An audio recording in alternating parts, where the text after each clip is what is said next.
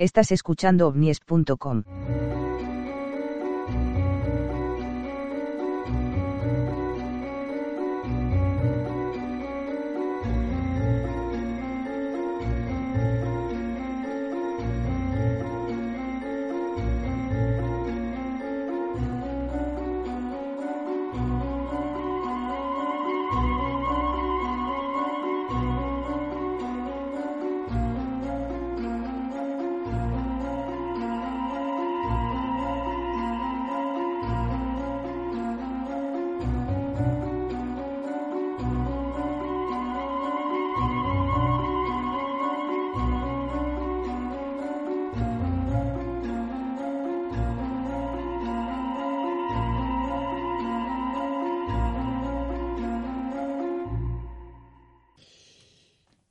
Muy buenas tardes. Están ustedes escuchando el programa número 44 de omnies.com. Penúltimo programa de este año 2022. Y eh, antes de comenzar con, con, este programa, quiero adelantarles que estamos preparando eh, un especial para Navidades, que ya queda poco. Eh, y aunque mm, adelantando que no vamos que no va a tener que ver nada con la temática ONI en ese episodio, último episodio del año, será un programa muy especial, adaptado a esas fechas, en el que creo que va a, eh, que va a ser un broche final muy interesante para despedir el año. Tiene que ver eh, con notas musicales, con historias eh, anteriores, pero no quiero hacer un spoiler, quiero que estén ustedes en ese próximo programa, que será, pues, eh, como solemos hacer todos los meses, alrededor del día 20, pero ya lo iremos anunciando con anterioridad para que ustedes estén al tanto de ese programa y, no obstante, pues podrán escucharlo en el mejor momento que puedan.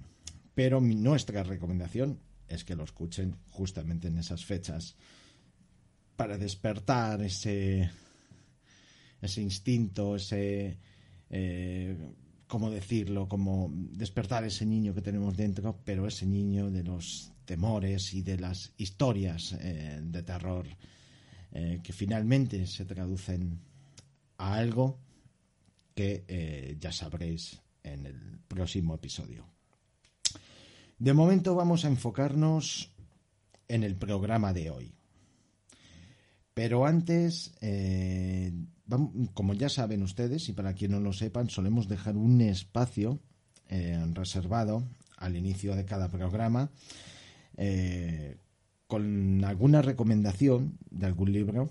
Y este libro tiene algo muy especial. Es un libro en el que su autor, Nando Domínguez, ha tenido la amabilidad no solamente de prestarse a que a que podamos incluir eh, eh, parte, digamos, su resumen eh, a través de una nota de audio que podamos introducirlo en este, en este programa. De modo que les dejo con la siguiente recomendación. ¿Sabías que Zamora es una zona alta de avistamientos ovni? En Ufología Histórica de Zamora encontrarás impactantes titulares publicados en la prensa. Una investigación de Nando Domínguez con prólogos de Ángel del Pozo y Manuel Carballal. Ufología Histórica de Zamora, de la editorial Guante Blanco, ya a la venta. Ellos están aquí y eligen Zamora.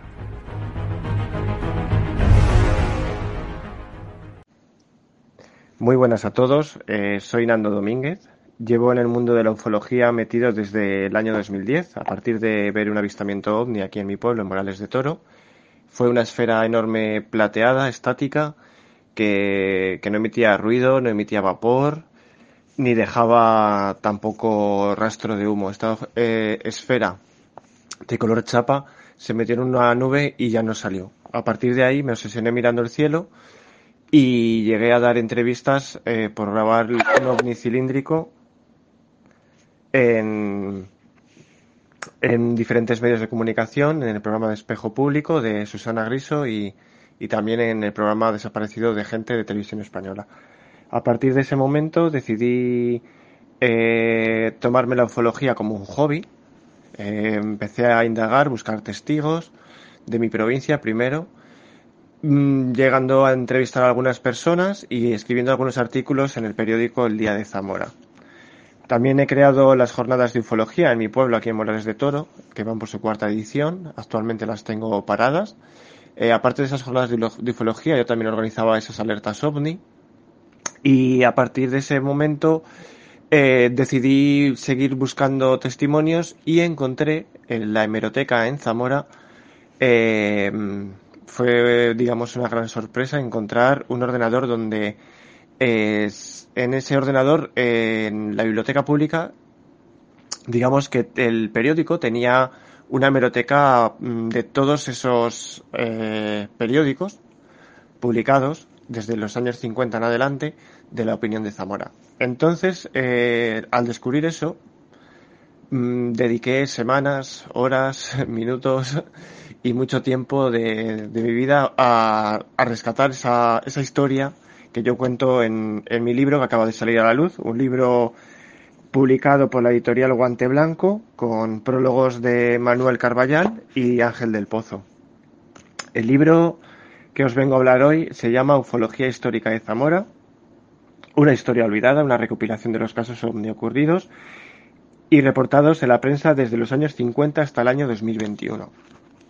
Este libro, eh, mi intención es que mm, contar esa otra historia que, quedó olvidada en esas páginas amarillas de los periódicos y, digamos rescatarlas en un, en un libro que para mí es eh, un archivo eh, de hemeroteca pura y dura porque eh, he querido rescatar solo los casos ocurridos en Zamora de todos los que yo tengo ahí de los archivos.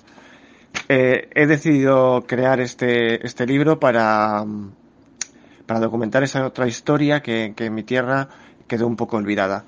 Vais a encontrar mm, desde un crop circle en Zamora hasta encuentros con humanoides en la granja de Moreruela, el, Guillermo Rodríguez Riesgo, una de las personas que he entrevistado, pues también sale, también sale en este libro.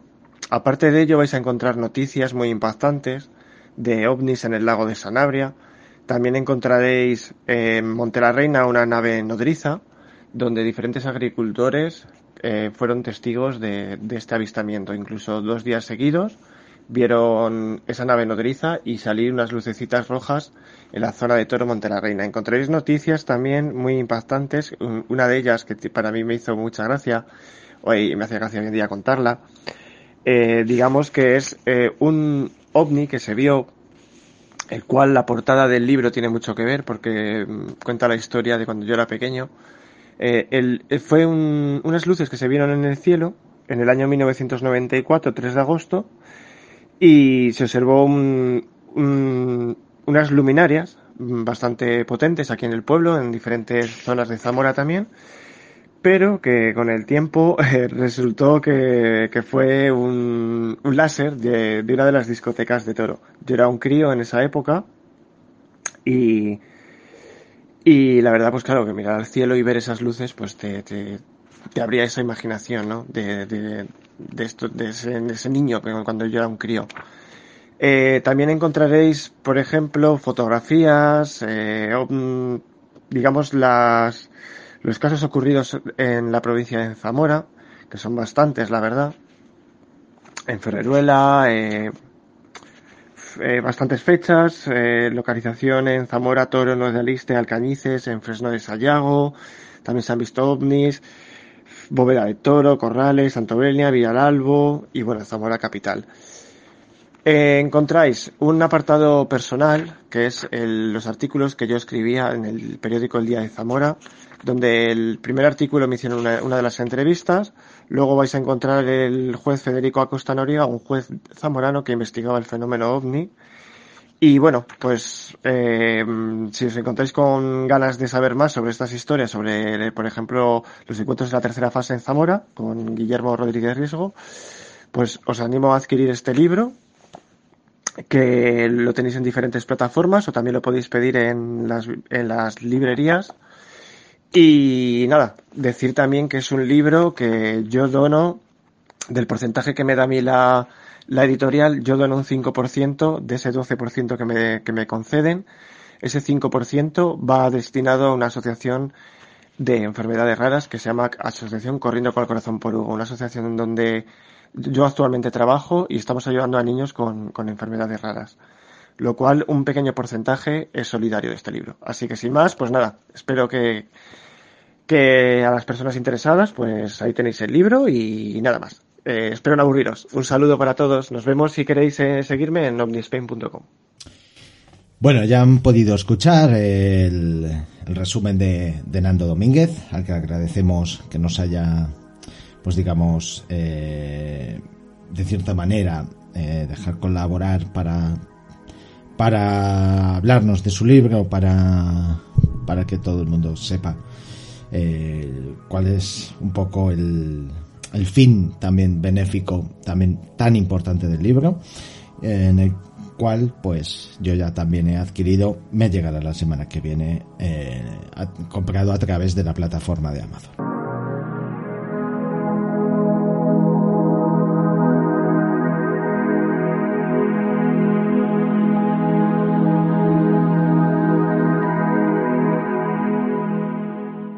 En este vasto mundo, durante nuestra longeva estancia, en la que hemos aprendido a configurar ciertos aspectos que nos ha ofrecido la naturaleza, desde las matemáticas basadas en los aspectos geométricos de las plantas, como las flores, las piñas y demás, hasta la relación de las culturas que nuestro pasado con sus de nuestro pasado con sus códigos geométricos. Aunque algunas civilizaciones no supieran de la existencia de otras, compartían el mismo tiempo esos códigos universales como si todo de alguna manera estuviera conectado, evolucionando de ese modo las creencias e inteligencia de una en una forma paralela. Paralelismos que han permanecido durante nuestra existencia, hasta amoldarse en nuestra actualidad. Y precisamente de paralelismos, coincidencias o no, tratará este episodio, aunque no quiero aburrirles a ustedes hablando de los estudios de Foster Gamble, que dedicó eh, varios años en estudiar estos paralelismos de patrones geométricos del templo de Osiris en Abidos eh, en, Egipto y su coincidencia con las esferas de los leones de Fu en Beijing, eh, China, y culturas anteriores donde aparece el toro en el toroide como lo que se podría llamar un código universal. Curiosidades, paralelismos, causalidad, podríamos definirlo de muchas maneras o sin hacer un uso excesivo de la simpleza explicativa y perezosa, podríamos intentar encajar las piezas de estos rompecabezas. Este tipo de coincidencias, omitiendo los códigos, pinturas, escrituras y alzando la vista, podríamos encontrarnos con muchos fenómenos que se repiten. Si ponemos el ejemplo del Triángulo de las Bermudas o los desaparecidos en él, o en Alaska, el otro triángulo de las Bermudas, por decirlo de alguna manera, y surte posteriores cientos de miles de desapariciones. Fenómenos extraños que, que parecen repetirse una y otra vez y por lo que sea están relacionados, como por ejemplo estos dos últimos por alteraciones magnéticas. Pero cuando hablamos del fenómeno ovni, y sus paralelismos es algo diferente. Es algo más actual.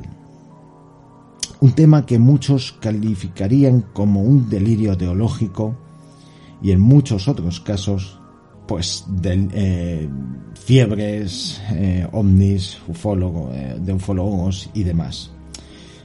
Pero hay unas diferencias importantes. Si ponemos un ejemplo sencillo, podríamos hablar de algún pequeño pueblo de Estados Unidos o cualquier otra parte del mundo en el que fuesen testigos todos los habitantes. Y ahí podríamos hablar del origen del fenómeno primer testigo en denunciarlo y sus posteriores testimonios acrecentados por un colectivo eh, con ese argumento que ofrece la prensa de turno.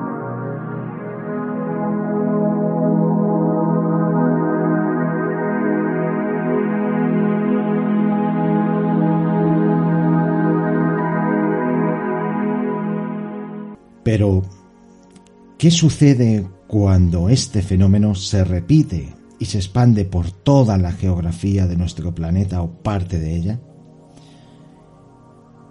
En la actualidad lo podríamos eh, calificar como fenómeno viral.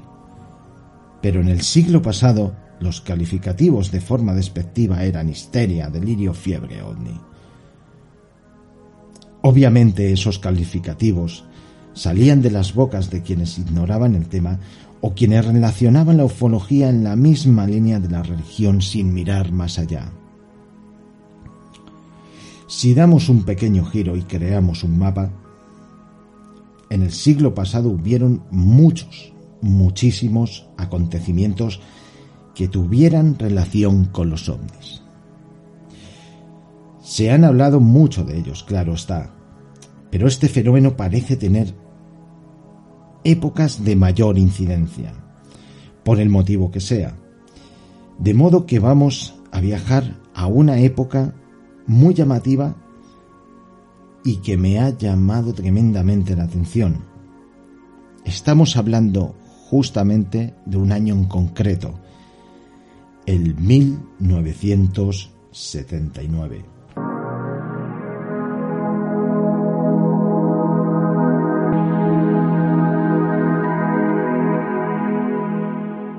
Aunque me dejaré varios casos en el tintero de ese mismo año, trataré de resumir los sucesos de ese año desde varios puntos geográficos de nuestro planeta. Vamos a empezar por un 4 de enero del 1979. Nueva Zelanda. Varias personas de Wangaray e Invercargill informaron sobre avistamientos ovni extraños sobre el cielo de Kayokura, donde también intervino la televisión que pudo filmar un objeto brillante sobre los cielos, sobre las 3 y 4 de la madrugada. El Ministerio de Defensa intervino en este caso enviando patrullas que posteriormente darían la orden de retirada al no obtener datos concretos. Estos fenómenos fueron descritos como luces rojas parpadeantes. Quiero matizar que este primer caso viene de uno de los, de los recortes que recibí hace dos semanas. 14 de febrero del 1979, en Mallorca, incidente recogido en los archivos del Ejército del Aire Español. El vuelo AF 530 efectuaba una salida del aeropuerto de Palma. Comunicó por radio de un posible meteorito. Se reportó la observación como un objeto con forma de esfera blanca con reflejos verdes muy brillantes en las zonas de, la, de sierra se cruzó por debajo de izquierda a derecha, sentido sureste-noreste, cuando se establecían en la A29 en dirección a Reus. Marzo del 1979. Supuesto OSNI en las Islas Canarias. Las autoridades militares de la antigua Unión Soviética elaboraron un importante informe sobre la existencia de un ovni en aguas cercanas a Canarias en las que señalaba que el objeto detectado por las autoridades españolas en marzo del 1979 salió del agua. No aclara si era o no un misil como sostenían las autoridades de aquella época y quedó demostrado en 2001 supuestamente. El evento lumínico de Canarias quedó reflejado en uno de los informes soviéticos de la época. El conocimiento de las cosas que pasaban en Canarias para los rusos era lógico. En Canarias había una base del KGB a través de una empresa estatal rusa, asociada a Capital Español. Habían creado Sop Hispan.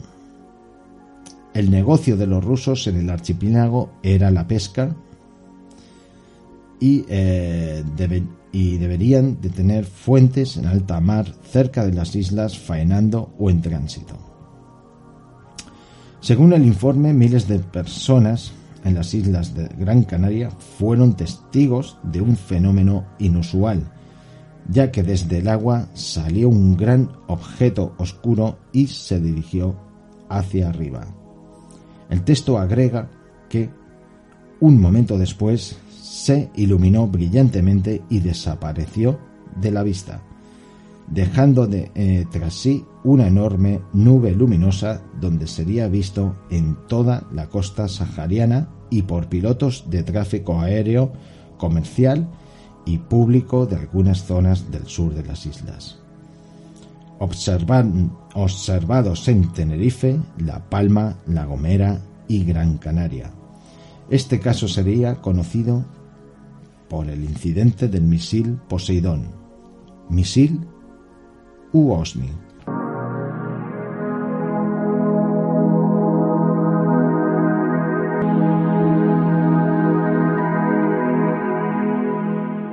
...1 de junio del 1979... Karnataka... ...la India... Testimonio recogido... Según dice el testimonio... ...citándole... Tomé la nota detallada de mi tío de su encuentro en 1979.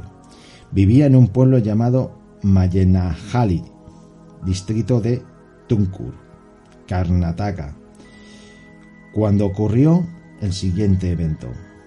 Él estaba en la escuela secundaria y en total él y mis tías han visto ovnis brillantes varias veces alrededor de tres veces.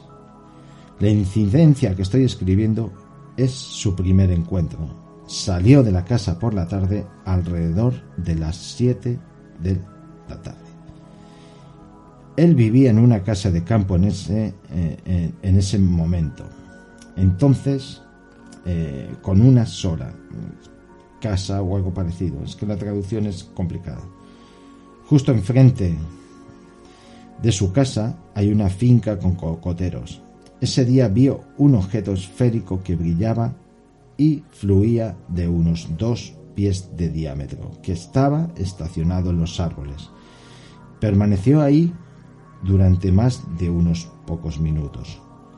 Quería averiguar qué es, así que comenzó a acercarse. De repente se desvaneció. Hubo una segunda incidencia cuando un orbe similar eh, pasó junto a él a muy alta velocidad.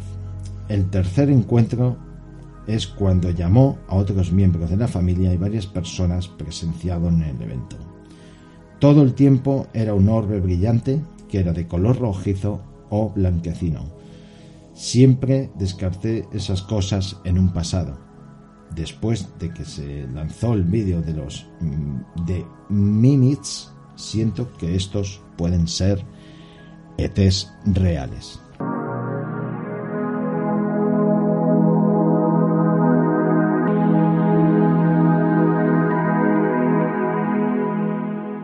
...9 de septiembre del 1979... ...Hong Kong... Varios distritos de Hong Kong informaron a través de la prensa que Yuen Long, Wan Chai, el distrito central y occidental de el pico Victoria y la parte del sur de la isla de Hong Kong describían los fenómenos como objetos de gran tamaño con luces brillantes en tonos amarillentos, naranjas, azules y verdosos, de manera constante con un haz de luz en forma de cola. Las noticias locales decían lo siguiente.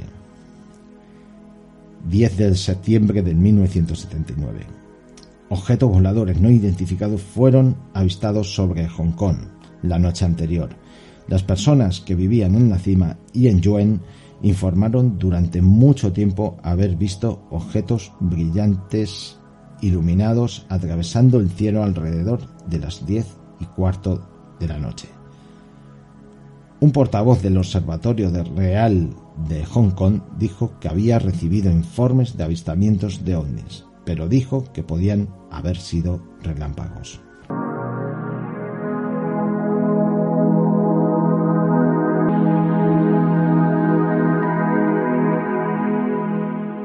8 de noviembre del 1979, Escocia.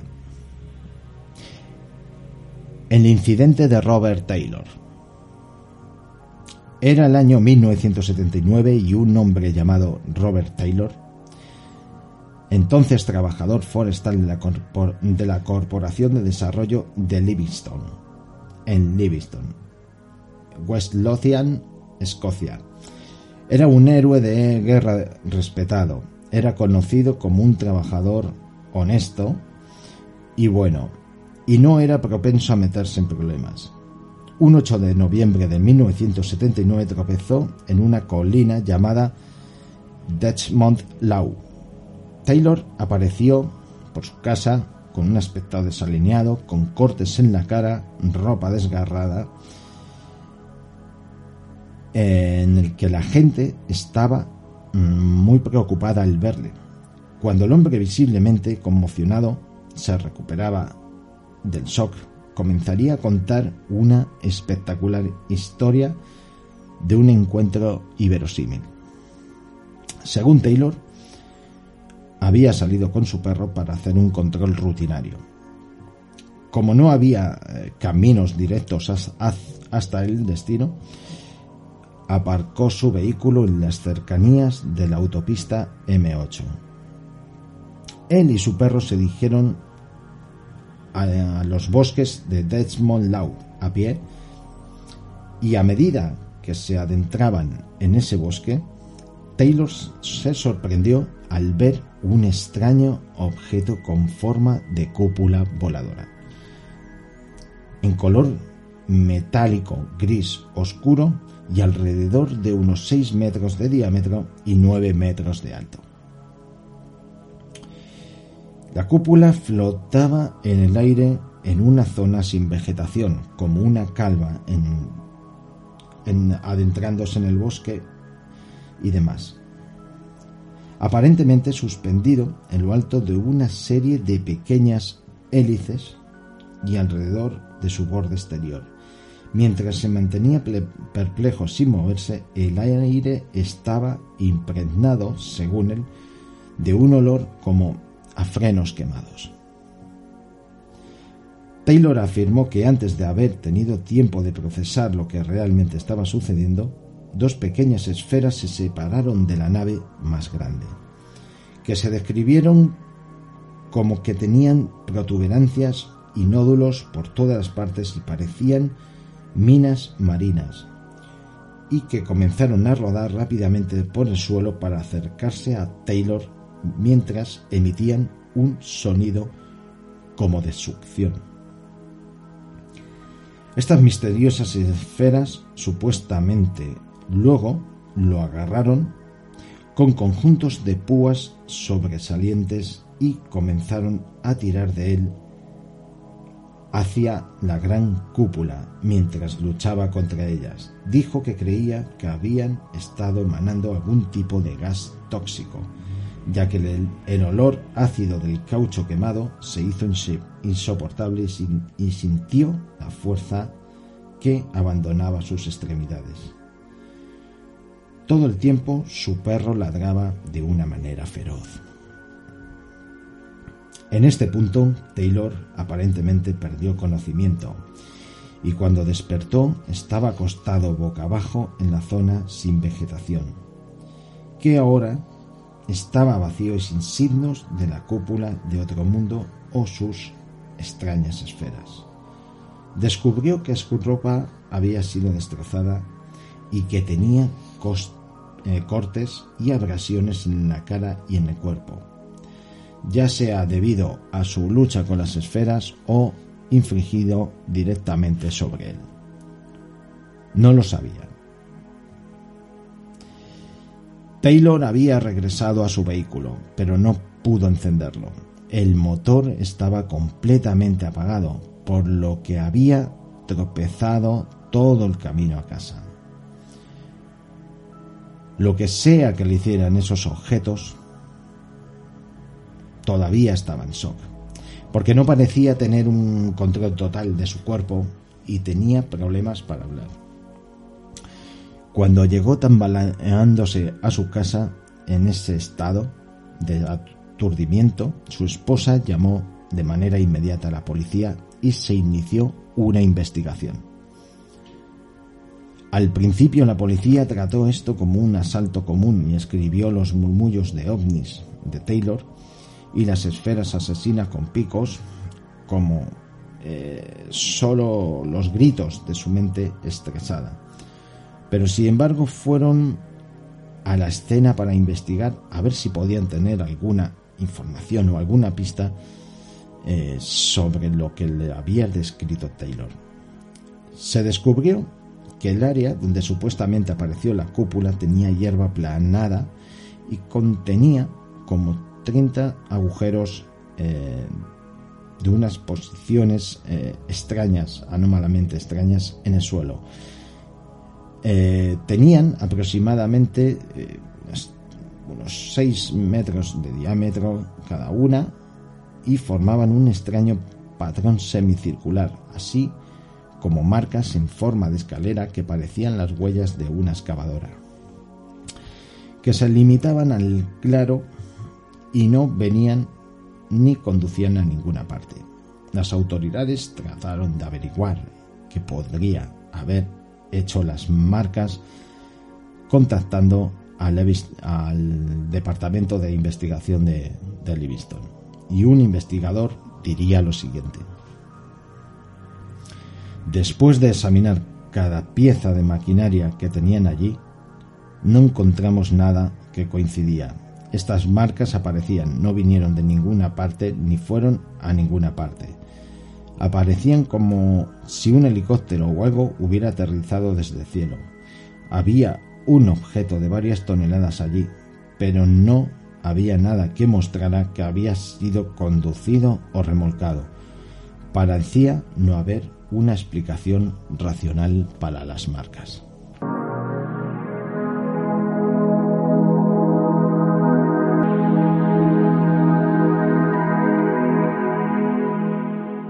...11 de noviembre del 1979... ...el incidente de Manises...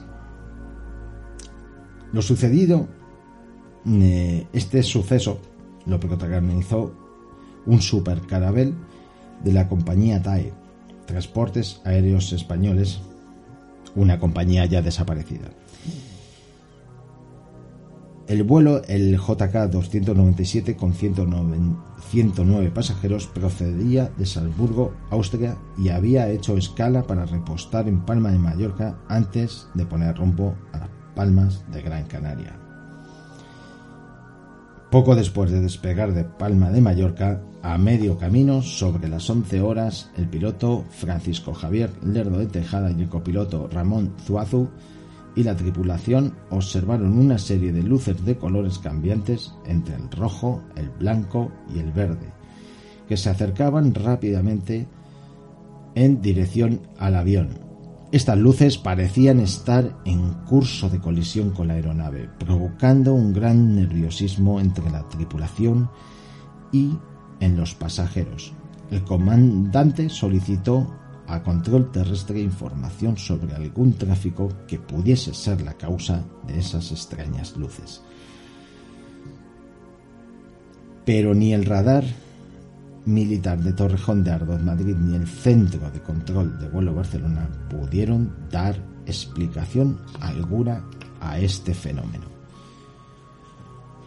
Es un caso que ustedes conocen más que de sobra, de modo que no, para ir acortando el tiempo nos vamos a, ahorrar eh, este, este extenso resumen, porque ya estarán cansados de oírle, eh, digamos, pues por finalizarlo un poco eh, el resumen, decía que tras hora y media de persecución y debido a la falta de combustible, el piloto tuvo que volver a, eh, a su base después de una persecución y demás que hubo.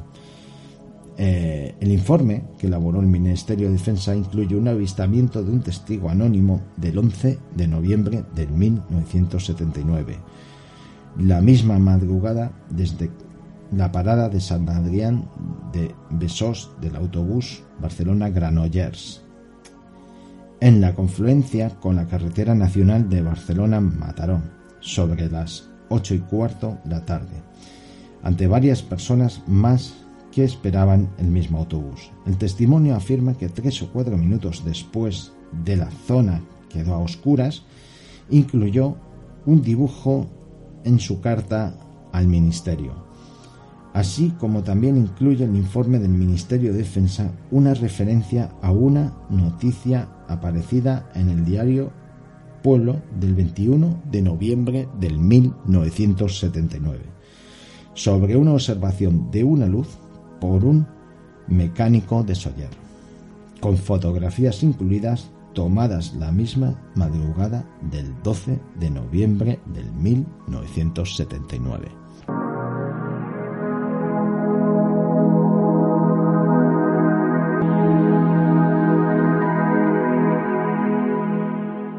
Al principio de este programa hablábamos de paralelismos y coincidencias.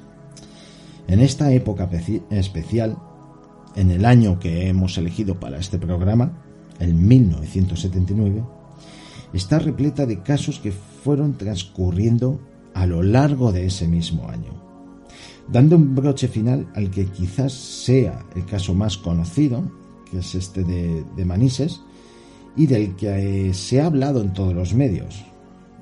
Pero lo que realmente hace especial al año 1979 es la multitud de casos repartidos por todo el mundo. Algunos verídicos y otros no.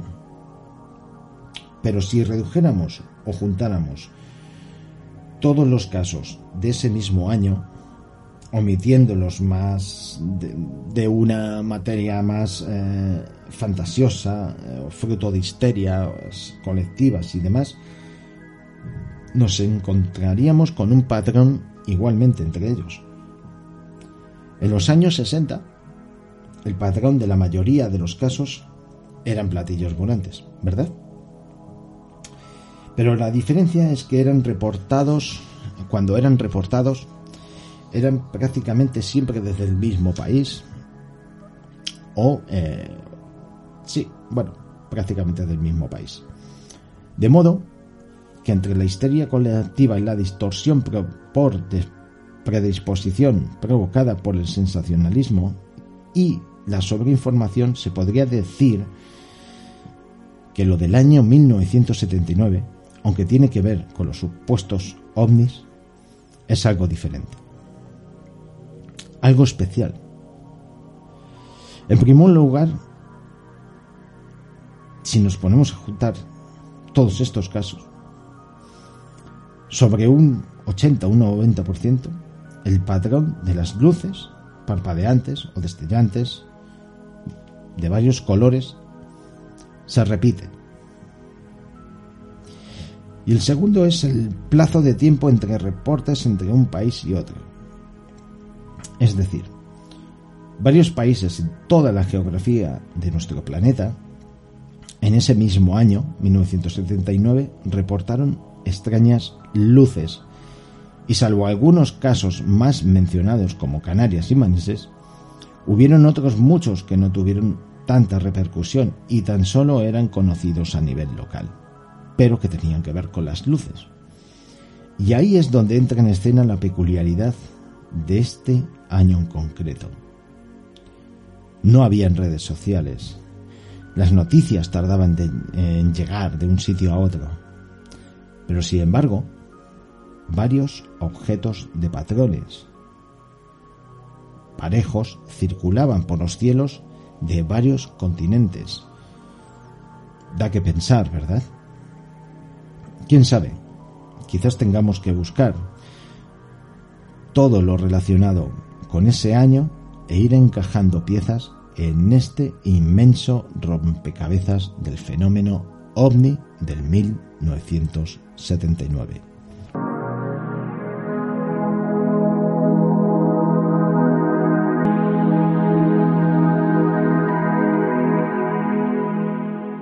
Con este último caso vamos a ir despidiendo el programa hasta el siguiente que será justamente ya en épocas navideñas y como hemos comentado será un programa especial yo os invito a que no os lo perdáis porque creo que os va a gustar y tiene que ver con algo que, con, algo que sobrevivió durante los tiempos. Algo que les va a gustar. Es que no quiero darles pistas para que no lo busquen, porque si no, luego no nos escuchan en el, próximo programa. Eh, ya fuera la broma, eh, me gustó. me puse una canción eh, de un grupo que sigo y tal. Y, y bueno, luego ya hablando con, con, algún amigo originario del país, de donde procede esa canción, pues me empezó a contar historias y fuimos poco a poco ensamblando todas esas historias y tiene una historia muy muy curiosa y lo más guay es que es una historia de Navidad con tintes de oscuridad pero al final es una historia que creo que les va a gustar. De modo que, eh, terminando el programa, quiero darles las gracias por escucharnos, evidentemente. No olviden el libro de Nando Domínguez, libro interesante. También cuando tengan la oportunidad y me llegue y tengan la oportunidad de echarle un vistazo, eh, pues también tendré podré dar algo de opinión, seguro que es sensacional y tan sensacional como, como, como lo que destina ¿no? y, a lo que se dedica después mm, Nando y el, y el destino de ese porcentaje de ese libro, que me parece maravilloso. De modo que con esto ya despedimos el programa. No me quiero enrollar más. Muchas gracias por estar aquí, muchas gracias por escucharnos. Ya llevamos otro año más prácticamente terminando, así que os espero en el siguiente episodio. Hasta la siguiente. Gracias por estar aquí.